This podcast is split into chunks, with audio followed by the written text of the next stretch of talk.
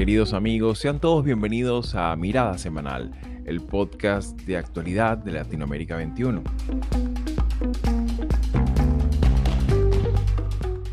Como todos los domingos, analizaremos las principales noticias de la semana con el respaldo intelectual de Marisabel Puerta Riera y Manuel Alcántara Sáez.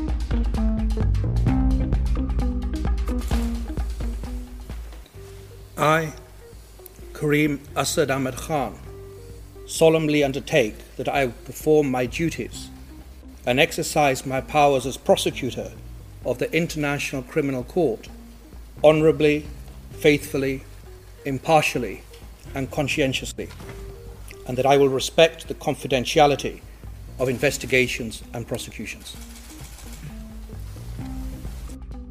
Para esta edición de Mirada Semanal hemos decidido realizar un programa monográfico sobre el proceso de investigación que desde febrero del 2018 realiza la Corte Penal Internacional sobre posibles crímenes de lesa humanidad cometidos por el Estado venezolano un extendido proceso que responde a un examen preliminar que data desde abril de 2017 y que fue tomando mayor vigor tras conocerse las conclusiones de un panel de expertos independientes nominado por la Organización de Estados Americanos, la OEA, en la que se indican fundamentos suficientes para sostener que en Venezuela se habían cometido desde entonces violaciones masivas a los derechos humanos al menos desde febrero del 2014 con el voto favorable de Argentina, Canadá, Colombia, Chile, Paraguay y Perú, naciones además signatarias del Estatuto de Roma de la Corte Penal Internacional, apoyaron el inicio de la investigación contra las autoridades civiles y militares del gobierno venezolano. Desde aquel entonces, año 2018, se ha implementado un proceso complejo, inédito en muchos aspectos y revestido de presiones, dilaciones y todo tipo de obstáculos en cada una de sus fases. Sin embargo, desde el punto de vista del derecho humanitario regional, este proceso aún en curso constituye un importante referente para proteger a las víctimas de violaciones masivas de derechos humanos perpetrados por un gobierno en funciones. Y bien es cierto que aún los lapsos, el alcance y el destino que tendrá el propio proceso que sigue la CPI es incierto, la continuidad de esta investigación representa una esperanza para la protección de las víctimas, reparación y no repetición de crímenes de Estado, lo cual a su vez pudiera constituir un precedente jurídico muy importante para nuestra región. Para conocer los detalles de esta dinámica, entrevistamos a Lee Daniel Pinto, director de Acceso a la Justicia, una asociación civil independiente que desde 2010 ha promovido la defensa de la justicia, el Estado de Derecho, la separación de poderes, la independencia judicial, la democracia, la libertad y los derechos humanos en Venezuela. Organización que ha jugado un papel fundamental en el monitoreo de la actuación judicial de las instituciones venezolanas, al tiempo de contribuir enormemente a divulgar y fomentar una cultura jurídica, cívica, democrática, institucional y garantista que defienda los derechos humanos de los ciudadanos frente al Estado. Soy Xavier Rodríguez Franco y les hablo desde Davenport, Florida, y hoy es domingo 27 de agosto de 2023.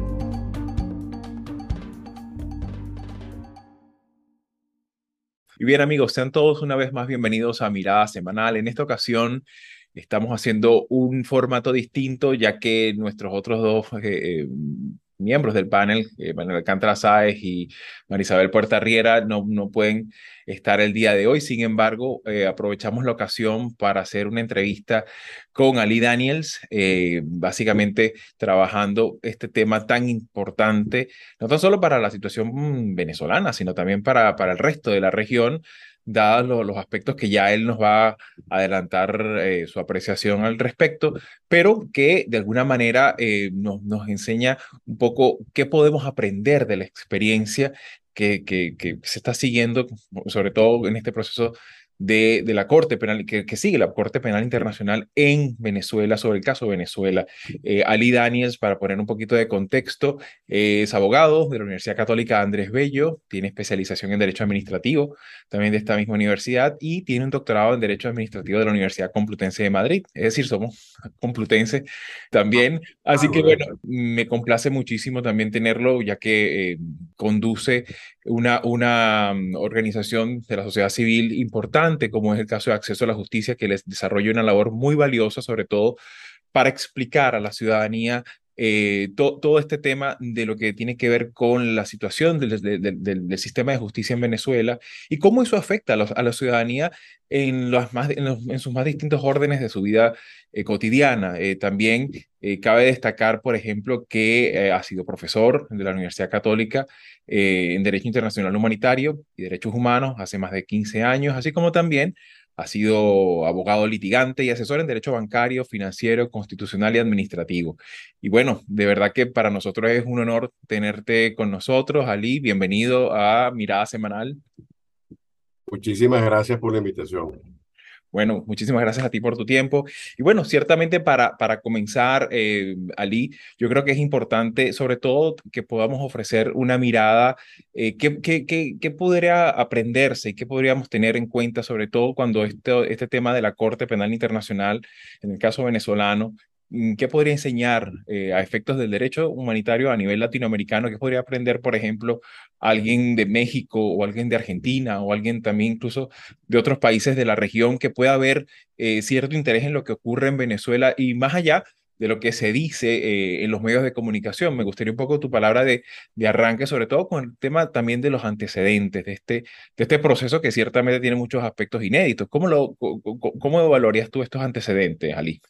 Bueno, considerando la situación actual del país, eh, para, para la región, el caso de Venezuela, y esto lo digo eh, un poco sorprendido, pero es así, eh, es un caso de éxito, en la medida en que de, los, de los casos de América Latina que hasta ahora ha habido, que han sido tres, el que más ha llegado lejos es el caso venezolano. Entonces, y además hay que considerar que la mayoría de los países de América, eh, eh, cuando digo América, en esto incluyo Canadá, eh, son parte del Estatuto de Roma. Entonces, en este sentido, el hecho de que el caso venezolano ya esté en etapa de investigación es un, digamos, es un modelo que pueden otros países pueden seguir. Por ejemplo, ¿por qué lo digo? Porque en el caso de, de Colombia, el, el, no pasó de examen preliminar. Claro, ahí no pasó de examen preliminar porque hubo unos acuerdos de paz y hay una justicia especial de paz. Eh, de modo que no, no es porque no se haya querido investigar, sino porque el país asumió la responsabilidad de él mismo juzgar a los responsables. Y eh, por otro lado está el caso de Honduras, eh, donde hubo un golpe de Estado y eso generó una violenta, una violenta represión y em, se, se determinó que aunque hubo graves violaciones a los derechos humanos, las mismas no llegaban a configurar eh, un patrón sistemático generalizado y por lo tanto no eran de crímenes de lesa humanidad. Pero... Eh, eh, disculpa que te, que te, interrumpa, pero es importante por lo menos hacer énfasis en ese tema del, del aspecto sistemático. Cuando hablamos de aspecto sistemático, eh, es importante allí lo que tiene que ver con esa vocación prácticamente mm, instrumental que muchas veces utiliza el Estado de, hacer de, del ejercicio represivo una práctica de, gestión de autoridad, ¿no? Es así, entonces hay que distinguir que puede ser una cosa o la otra, es decir, puede ser o sistemático o generalizado. Entonces, generalizado es masivo, obviamente, algo que se hace de forma masiva, detenciones masivas, eh, ejecuciones extrajudiciales masivas, y lo sistemático puede ser que obedezca a un plan, a un patrón que genera un plan que uno dice, aquí en, tal ciudad se hizo tal cosa, en otra ciudad se hizo exactamente lo mismo y así. Entonces aquí hay un patrón y hay una política de Estado. Correcto. Eh, por eso es que es importante que el caso venezolano pueda ser observado por otros compañeros de otros países, porque eh, puede servir para documentar esas violaciones de derechos humanos que podrían ser consideradas crímenes de lesa humanidad. Y hablo de un caso muy concreto que podría serlo. Es el caso de Nicaragua. ¿no? Lamentablemente Nicaragua no forma parte del estatuto, pero lo que está ocurriendo ahí para nosotros es evidentemente una configuración de delitos de, de, de crímenes de lesa humanidad. Entonces, ahí vemos cómo el caso venezolano podría servir para esas otras situaciones y eh, eh, lamentablemente hay que decir, ningún país está vacunado contra el autoritarismo. el hecho de que en la mayoría de los países de la región, a excepción de Nicaragua, Venezuela y Cuba, haya eh, gobiernos democráticos, no quiere decir que eso va a ser así toda la vida. De hecho, Venezuela fue democracia hasta hace 20 años. Entonces, eh, es importante considerar estas situaciones para justamente evitar llegar a lo que donde estamos los venezolanos en este momento. Claro, y que precisamente en ese, en ese sentido, de hecho, en, en, Mirada Semanal, todas las semanas hacemos una revisión de las noticias más destacadas en materia política, económica y social de la región, y ciertamente uno de los elementos que prácticamente es un denominador común de nuestras conversaciones es, el retroceso democrático que ha habido, eh, no tan solo a nivel institucional, sino también a nivel del comportamiento de las élites, del comportamiento de la, de la propia hasta del folclore electoral tiene un componente abiertamente polarizado. Obviamente, la política muchas veces eh, invita a la discusión, al debate, al encuentro de ideas, eh, e incluso a veces al contraste, no, no, a veces muy amable de, de, de planteamientos ideológicos, pero dentro de un marco que ciertamente en los últimos años se ha venido erosionando cada vez más ha habido una, una, toxicidad en, en, la, en, la, en, la, actividad política. Hacer política o hacer oposición en muchos países está, constituyendo prácticamente una labor de altísimo riesgo eh, y que mm, de alguna manera pues habla de un deterioro democrático eh, generalizado en la región. Y en ese sentido, pues yo creo que el caso venezolano eh, nos da muchas luces de, de, ese, de ese retroceso, ¿no? De ese elemento también sistemático que comentaba. Y además de esto, Ali, me gustaría un poco también eh, que mm, eh, examinar sobre todo el aspecto institucional de este proceso. Ciertamente estamos hablando de una Corte Penal Internacional sobre la cual recae una cantidad importante de, dudas, de, obviamente eh, originadas principalmente desde la propia narrativa gubernamental venezolana, que bueno, viene dada por una, por una suerte de alegación de que bueno, forma parte de un, de una, como una suerte de agente externo, agente internacional manejado por poderes ocultos que de alguna manera están en contra de no tan solo del proceso de, revolucionario que está, que, forma parte del Estado venezolano, sino también como que tuviese una, una, una, intencionalidad o una inspiración ideológica. En ese, en ese sentido, me gustaría un poco tu, tu apreciación, tu, clarificación sobre esta, esta situación y sobre todo comprendiéndolo desde el punto de vista del derecho internacional y de la institucionalidad asociada a este, a este derecho internacional humanitario, Ali. Sí, eh, lo primero hay que explicar que este tema de la CPI es un, problema, es un tema complejo. Es decir, la, la, CPI no es un tema fácil. No, no es fácil para abogados, no es fácil para especialistas en derecho internacional.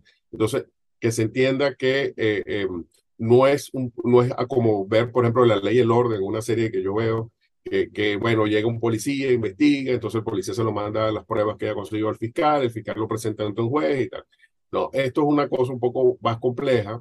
¿Por qué? Porque la Corte eh, eh, no puede, y, eso está eh, en el propio Estatuto Roma, que es el, tratado que la creó, eh, no pretende ser el tribunal del mundo, porque sabe que no se va a dar abasto. O sea, el mundo está lleno de tragedias, es así.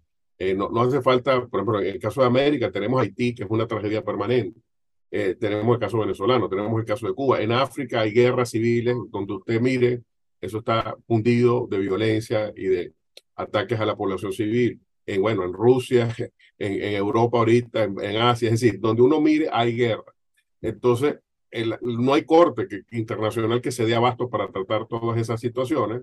Entonces, se establecieron una serie de reglas para que sea solamente en aquellos casos eh, eh, donde estrictamente sea necesario, donde la Corte vaya a actuar. Entonces, por eso, ahorita hay un proceso que es ante el Estado, es decir, es la Corte con el Estado, donde el Estado tiene que demostrar que sí tiene la voluntad de juzgar a los responsables de crímenes de lesa humanidad. ¿Ok? Entonces, por eso estamos en este, estamos, y estamos todavía en esa etapa donde el Estado, de hecho, acaba de alegar el año pasado que debía suspenderse la investigación porque él alegaba que él juzgaba a los responsables. El fiscal demostró de manera además muy contundente, eh, para que tengamos una cifra que dice mucho, es decir, de 890 casos de crímenes de lesa humanidad que se estaban estudiando en aquel momento, 2,5%, solo 2,5% tenían sentencia. ¿no? Entonces eso te habla que la impunidad, o sea, traducción, la impunidad en Venezuela es de 97,5%. Claro. Entonces, claro, ahí te das cuenta, o sea, no, sin agregarle el otro montón de números, porque fue una cosa avasalladora lo que hizo el fiscal, que dio un montón de cifras, dijo, y, y esa, además esas cifras las dio con información que le dio el propio gobierno. claro. Eso lo, entonces, digo, mira, aquí ustedes mismos, con lo que ustedes mismos me mandaron, lo que se está demostrando es que ustedes no están haciendo nada por combatir la impunidad. Entonces, eh, luego de que entonces el gobierno no demuestra que, que, que no juzga a los responsables, entonces cuando la, la Corte, y, y, esperemos llegar a esta etapa ya, dice, bueno, vamos a jugar a estos individuos, a A, a B y a C. Y los víctimas son A, B, C y D y tal. Ok. Entonces, ¿Por qué digo, por qué eché toda esta explicación? porque aunque en estas etapas donde estamos ahora, la relación es con el Estado, al final la Corte juzga a personas. Entonces, por eso es que eh, no es cierto el argumento, el otro argumento que utiliza el gobierno venezolano, que es que se quiere desprestigiar a Venezuela, se quiere hablar mal del país y se quiere acusar a un país. No, la Corte no juzga países, ni sanciona países, ni evalúa países. La Corte juzga a personas. Entonces, hay que eh, eh, tratar de no mezclar las cosas porque el, el gobierno es muy hábil tratando de decir que es contra Venezuela y Venezuela, los venezolanos, la nación venezolana no comete crímenes de lesa humanidad. Son individuos con nombre y apellido lo que lo hacen. Entonces, en este sentido, aclararé.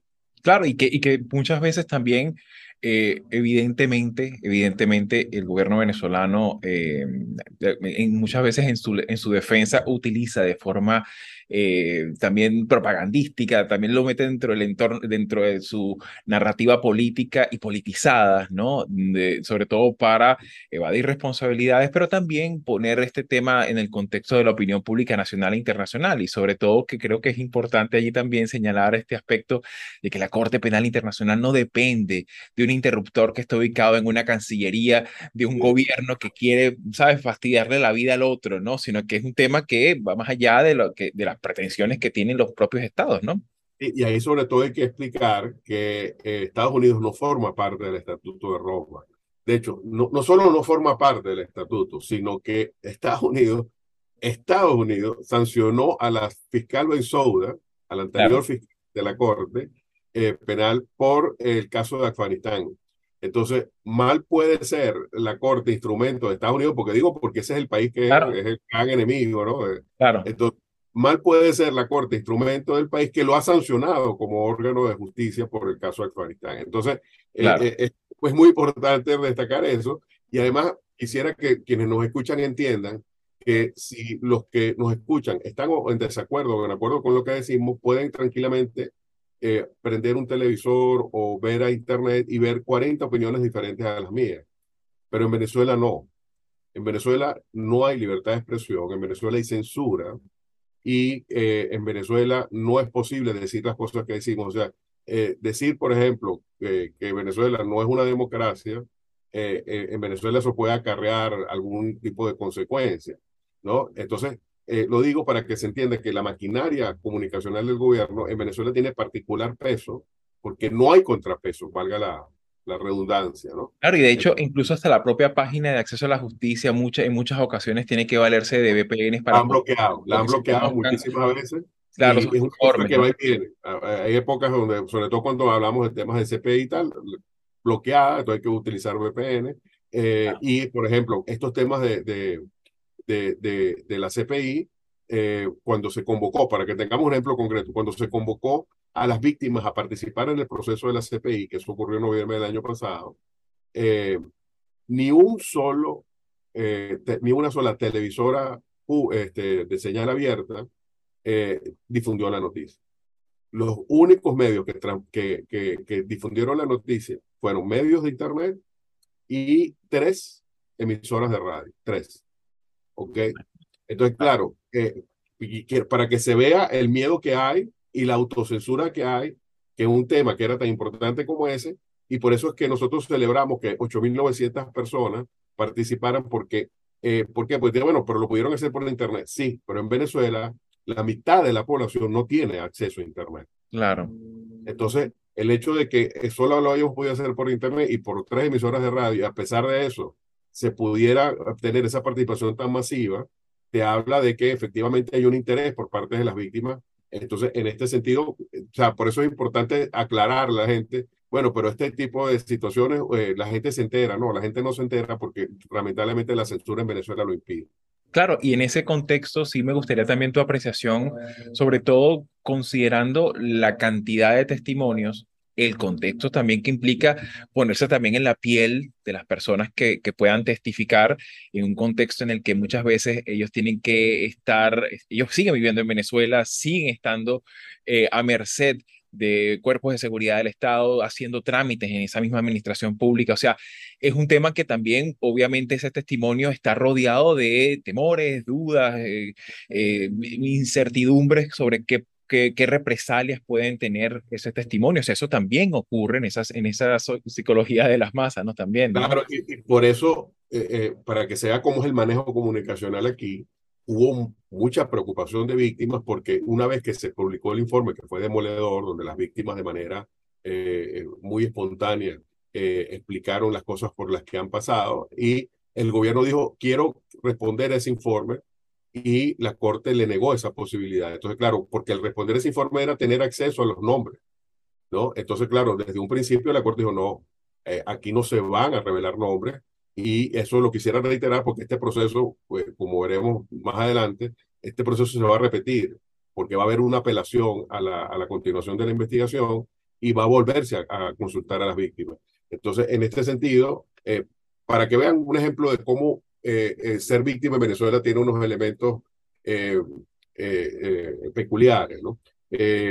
una persona, una, una familia cuyo hijo fue asesinado ante las manifestaciones del 2017, tiene un caso ante los tribunales por los presuntos responsables del, del, crimen de su hijo. Cada vez que estos padres van al tribunal, dicen, mira, vamos a ver el expediente número tal, ¿Qué dice la persona que le recibe la solicitud? Mire, busquen el expediente de los guarimberos. Es revictimización. Entiéndase del contexto para los no venezolanos, el guarimbero es como el término denostativo con el que se le ha, con el Estado venezolano ha señalado a las personas que han protestado y han hecho actos de, de, de protesta en, en, las calles, ¿no? Así es, es absolutamente despectivo. Entonces, y eso se lo dicen al padre del, del muchacho muerto. Entonces, lo digo porque eso es un ejemplo suave de lo que es el, la revictimización constante, por no hablar de víctimas que han sido eh, eh, em, amedrentadas, que han sido eh, amenazadas, víctimas que han tenido que irse del país por la persecución de que han sido objeto. Es decir, estamos hablando de situaciones donde el, aparato represivo no se contenta con el hecho concreto del crimen de lesa humanidad, de que se trate, sino que eso continúa. Y por eso entonces tiene todavía más mérito que estas personas que están en riesgo hayan participado de este proceso y digan yo quiero continuar, yo quiero seguir y eh, bueno, son las que realmente han sido las verdaderas protagonistas de todo lo pasado, porque si las víctimas no denuncian, evidentemente nada de lo que ha ocurrido eh, hubiese, eh, hubiésemos llegado a donde estamos. ¿no? Claro, y que ahí también es importante destacar el, el, valioso rol de, de, organizaciones como ustedes, en las que de alguna manera han, han buscado la forma de mantener como a flote eh, esa, esa importante labor de todo, sobre todo la documentación, el, el, resguardo de ese, de ese testimonio. Y en ese sentido, eh, Ali, también me gustaría un poco tu apreciación. Sé que es complicado eh, digamos, poder hablar sobre el futuro, ¿no? O sea, e incluso en, en, en, condiciones en las que sepamos, mantengamos manejo de todas las variables, a veces es difícil poder decir de qué va a deparar esto. Evidentemente estamos hablando de un proceso inédito por muchos aspectos que ya has descrito muy bien, pero también hay un componente, eh, digamos, de cara a la ciudadanía que evidentemente en, muchas ocasiones lo ve con, con, digamos, con los anteojos de la política, ¿no? Entonces, claro, a veces ve cuando ve estas reuniones que se han dado entre Nicolás Maduro eh, o incluso el propio, el propio fiscal general eh, con, con Karim Khan, que es representante de, de, de, la corte, evidentemente la gente ya, bueno, y esto se maneja de una forma diplomática, esto seguramente buscará la forma de apaciguar el proceso, de darle largas o en, o en el en el, peor de los casos, pues dejar que esto se maneje con, con, con, con, como habitualmente se ha hecho entre gobiernos, ¿no? Sin embargo, eh, me gustaría un poco tu apreciación de cara al futuro. ¿Qué podríamos esperar considerando, bueno, las, las características también inciertas de este propio proceso?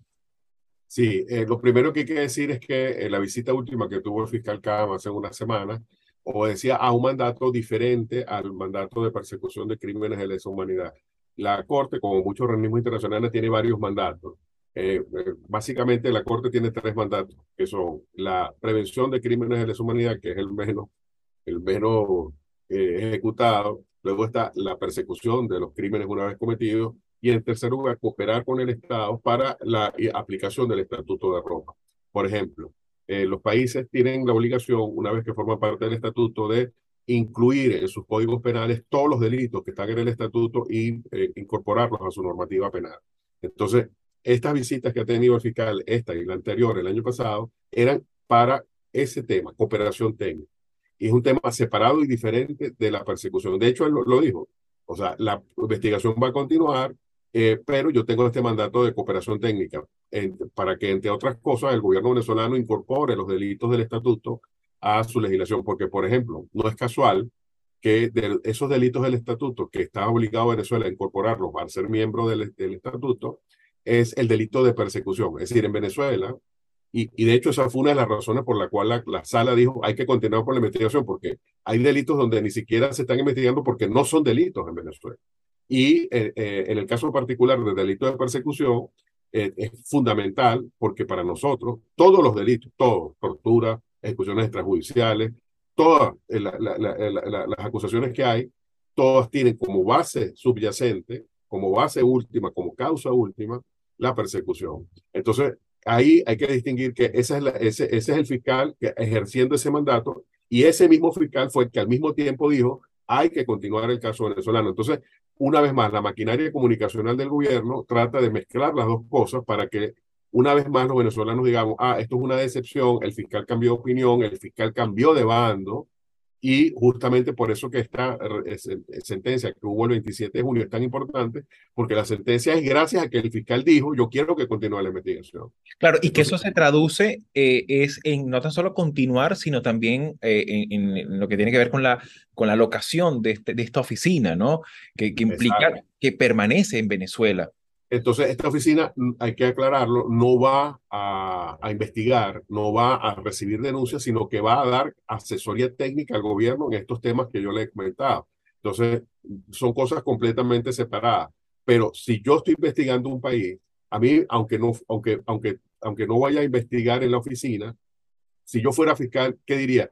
Pongo una oficina en Caracas, aunque sea para dar cooperación técnica, o no la pongo. Pues yo la pondría, porque los venezolanos, los que me escuchan, saben muy bien que nunca es lo mismo que yo te cuente lo que pasa aquí, a que tú vengas aquí y lo vivas. Exactamente. cómo funciona el sistema de justicia venezolano, ¿no? Y que, y que veas eh, qué es lo que le pasa al venezolano de pie cuando pasa por una plaza o cuando pasa frente a una cabala, ¿ok? Entonces, ese tipo de vivencias son importantes porque le, le dan a la fiscalía un, una experiencia en sí misma es, es invaluable, ¿no? Porque una vez más, no es lo mismo que te lo cuenten a que tú lo vivas. Claro, y que, y que en ese sentido es fundamental el elemento vivencial, ¿no? También, esos eso son, van a ser funcionarios que van a estar sujetos a la dinámica comercial, a la, a la dinámica también comunicacional, eh, muchas veces hostil, sobre todo eh, eh, si, si, tomamos en consideración que, que en buena medida, pues el, el, el, el, sistema de justicia venezolano lamentablemente se ha politizado a, a unos niveles que, que, evidentemente forman parte de, de un, prácticamente de un organismo que, que que, que de alguna manera pues tiene una, una lamentable orientación política de persecución y hostigamiento, ¿no? Y, y, y, respecto al futuro, bueno, ¿qué es, lo que, qué es, lo que, es lo que puede ocurrir ahora adelante? Bueno, una vez que el 27 de junio la sala dijo, continúese la investigación, entonces hay dos caminos abiertos ahora. Uno, el que ya anunció el gobierno, eh, que es que va a apelar, eh, y eso entonces también lo hace el gobierno para decir, voy a volver a suspender las cosas. Entonces, lo primero que hay que explicar es que, de acuerdo con el artículo 82 del estatuto, la apelación no suspende la ejecución de la decisión, es decir, el fiscal podría continuar tranquilamente mientras se apela. Pero la buena noticia dentro del, digamos, del, del de, lo que es el hecho de la apelación es que si el gobierno la formaliza, como efectivamente ya dijo que la iba a formalizar, eh, se abre un nuevo periodo de consulta a las víctimas. Entonces, atento a todos los que nos escuchan eh, fuera de Venezuela, eh, porque entonces no, eh, eh, que estén atentos a que esa convocatoria se haga, porque esperamos que la participación ahora sea mayor a la que ocurrió en primera instancia.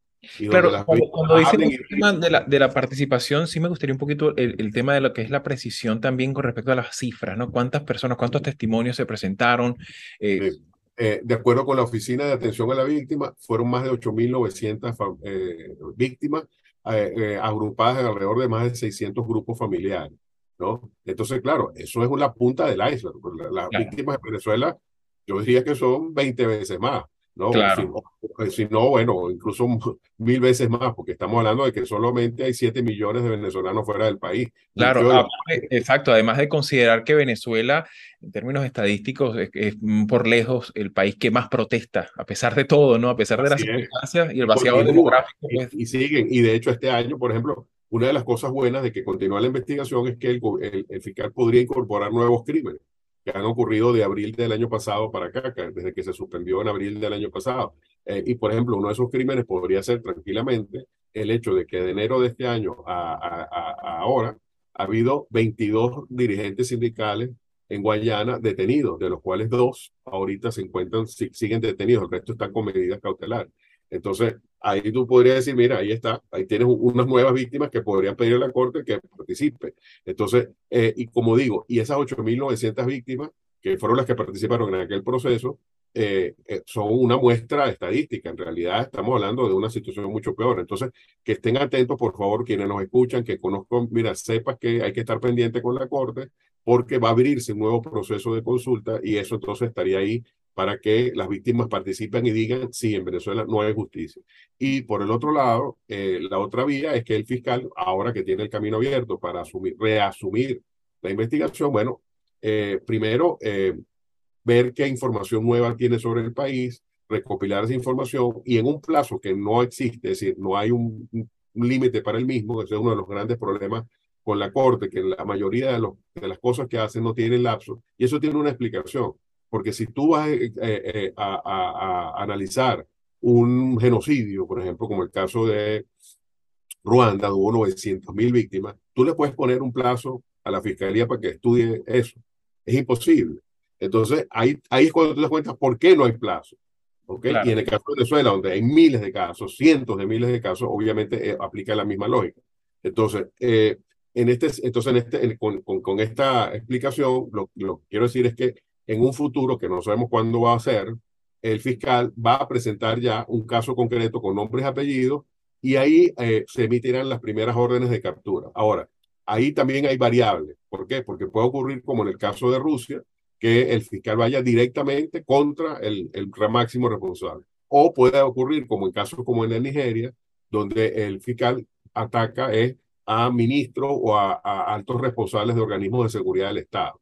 Entonces, eso ahí hay eso va a depender del caso que tenga, cómo lo quiera presentar, cuál considera él que va a tener más éxito de lograr una condena y quisiera terminar señalando para lo que dice, ah, bueno, ahí tienes a Putin, tiene una orden de captura y anda tranquilo por el mundo.